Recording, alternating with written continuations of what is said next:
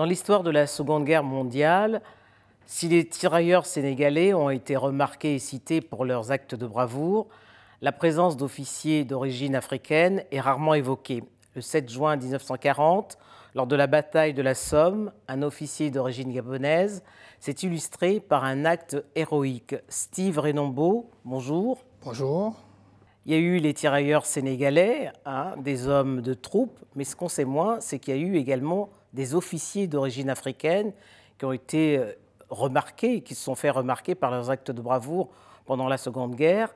Est-ce pour ce manque d'informations que vous avez voulu aller, vous avez tenu à aller sur les traces de Charles Tchoréré Alors, il y a euh, plusieurs raisons. Euh, bien évidemment, il y a la mémoire, n'est-ce pas, de ces tirailleurs sénégalais, parce que au dos du roman, euh, je cite Senghor, qui dit qu'on fleurit les tombes, on réchauffe le soldat inconnu, mais vous, mes frères obscurs, personne ne vous nomme. Donc il est évident que même si ici et là il existe tel ou tel monument, tel ou tel euh, euh, point de rémunération, il reste quand même que de manière globale, cette mémoire des tirailleurs sénégalais est une mémoire occultée. Mais au-delà de cette question qui est transversale aux tirailleurs sénégalais, je voulais parler de l'un d'entre eux, qui est originaire de mon pays, le capitaine Charles Ntchorere, n'est-ce pas, et qui était commandant de la 7e compagnie dans cette bataille que vous avez évoquée, n'est-ce pas, euh, de la Somme. Cet officier valeureux, qui était Charles Ntchorere, a été abattu par un soldat allemand, offusqué de voir un officier noir aux côtés des officiers français.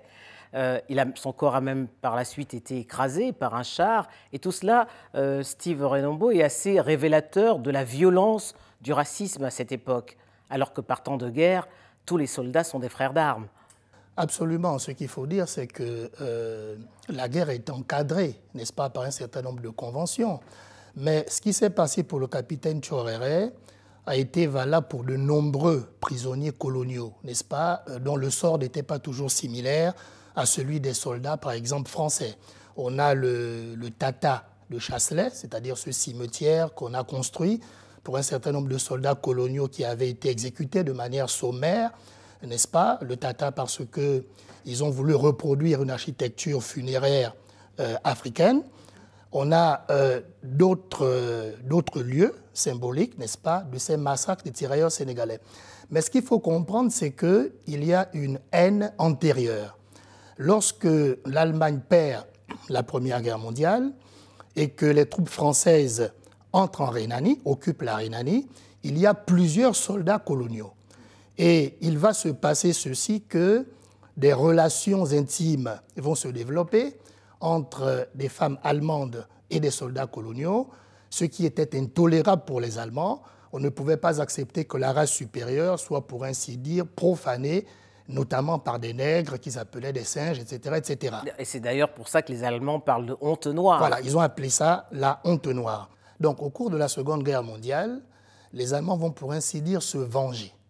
Ils vont se venger de ce qui s'était passé à cette époque-là, n'est-ce pas? Ils vont tenter de laver euh, cette honte noire.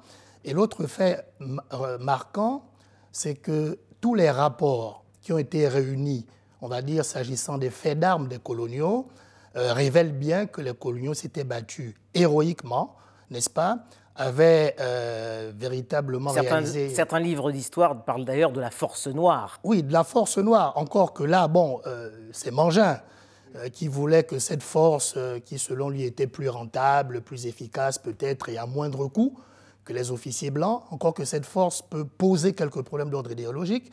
Mais ce qui est certain, c'est que ces soldats étaient valeureux et tous les textes, n'est-ce pas, relatent euh, les combats héroïques et les dégâts qu'ils avaient faits dans les rangs des officiers allemands. Donc quand ils étaient faits prisonniers, l'occasion était donnée aux Allemands en fait de se venger en les exécutant sommairement et en faisant rouler les chars sur leurs dépouilles. Alors malgré ces faits d'armes, le, le capitaine Charles Tcheloré, qui a combattu en France, au Maroc euh, et même en Syrie. Il a même été instructeur à Bordeaux, puis au Sénégal. Hein. D'ailleurs, le Britannique militaire de Saint-Louis porte son nom. Euh, malgré tout ça, au Gabon et en Afrique de manière générale, il n'est pas exalté comme devrait l'être un héros de cette époque. Je crois que ce n'est pas tant qu'il ne soit pas exalté, mais qu'il ne le soit peut-être pas suffisamment. Il y a une statue qui est érigée justement euh, en l'hommage du capitaine Ntchorere à Libreville. Il y a même une fondation. Voilà. Et elle est érigée depuis 1963, donc avant le monument des reines qui, lui, date de 1965. 65, voilà. Donc il y a des commémorations, de même qu'il y en a à Saint-Louis au Sénégal, donc au niveau du Britannique militaire. Mais vous avez raison de dire que ces célébrations n'ont pas la même envergure. Je crois que le travail de la mémoire, je pense que le devoir de mémoire n'est pas suffisamment rendu. Et, comprenez-vous pourquoi? Mais je crois que nous avons, euh, et quand je dis nous en Afrique, nous avons un problème général. Euh, peut-être que cela peut connaître des nuances en fonction des pays, mais nous avons un problème général s'agissant de la mémoire. Lorsque nous sommes en France, on ne peut pas chercher des ouvrages sur le général de Gaulle sur Napoléon, sur Jeanne d'Arc. Euh, toute la ville, toutes les régions sont totalement pavoisées de monuments, de plaques euh, commémoratives.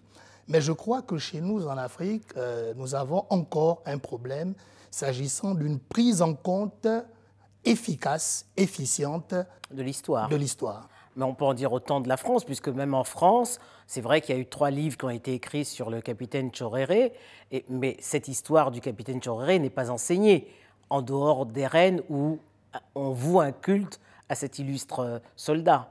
Oui, c'est-à-dire que la France entretient sa mémoire nationale. Maintenant, il y a euh, la question délicate du récit national. Qui oui, mais Charles Choréré, il faut le rappeler, même s'il était d'origine gabonaise, était un officier français. Absolument. Donc, il y a euh, le récit national français euh, qui devrait absolument prendre en compte un certain nombre d'autres mémoires. Euh, on ne parle pas ici de la mémoire algérienne, on aurait pu en parler. Et il dit une chose à Lema Bankou, lorsque récemment le président Macron a entrepris son itinéraire mémoriel. L'histoire de France est cousue de fil noir. L'histoire de France est cousue de fil noir, ça veut dire que c'est une histoire transversale et il faut que les faits héroïques, que la participation des tirailleurs sénégalais à la libération de la France soit mieux enseignée. Elle est peut-être évoquée de manière incidente, il faut qu'elle soit mieux enseignée mais je vais ajouter, il faut qu'elle soit aussi inscrite dans nos programmes d'histoire en Afrique, aussi bien au secondaire qu'à l'université. Alors, de Charles Choré, vous dites euh, qu'il avait ce supplément d'âme qui manque à votre pays, c'est-à-dire le Gabon.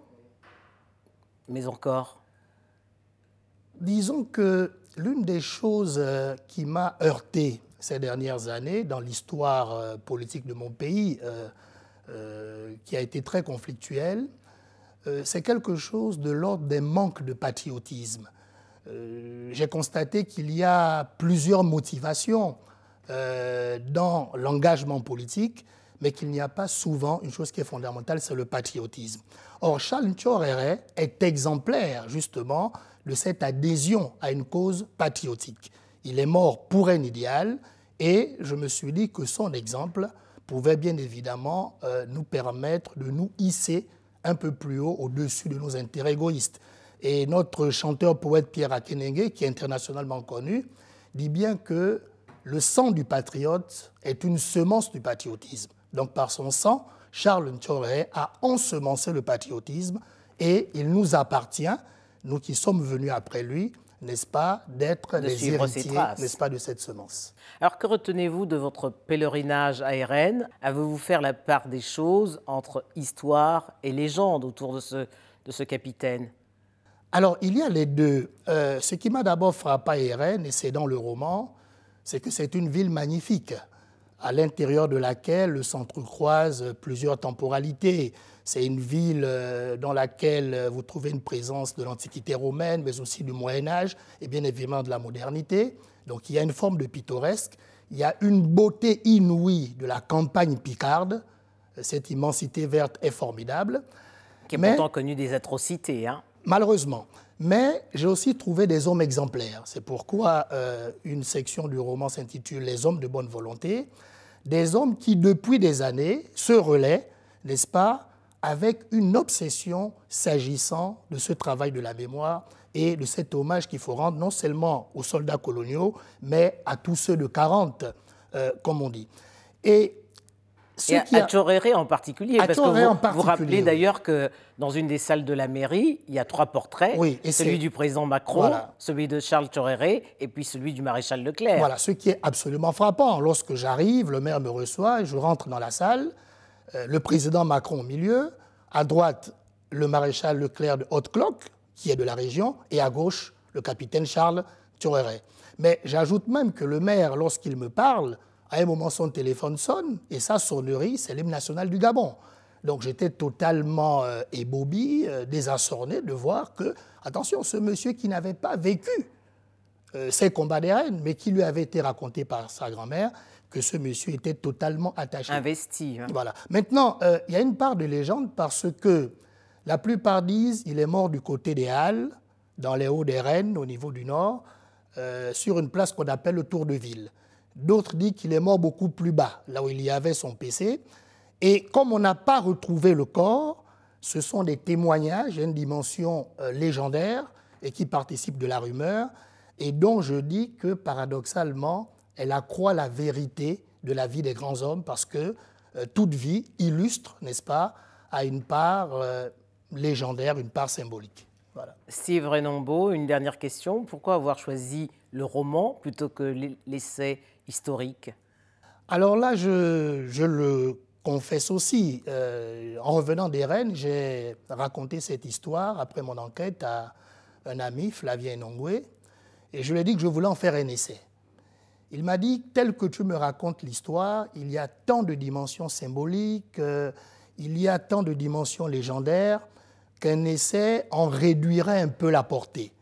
Euh, c'est une vie héroïque, n'est-ce pas? Il y a des accents véritablement romanesques, sinon chevaleresques, et je pense qu'un roman euh, serait à même de mieux synthétiser tout cela. Mais surtout, je me suis dit, au profit des générations futures, au profit des jeunes, il est parfois euh, beaucoup plus facile d'apprendre en se divertissant. Un essai peut être rébarbatif, mais en lisant un roman, voilà, en se divertissant, on apprendra l'histoire de cet homme illustre qui reste absolument exemplaire. Steve Renombo, merci. C'est moi qui vous remercie.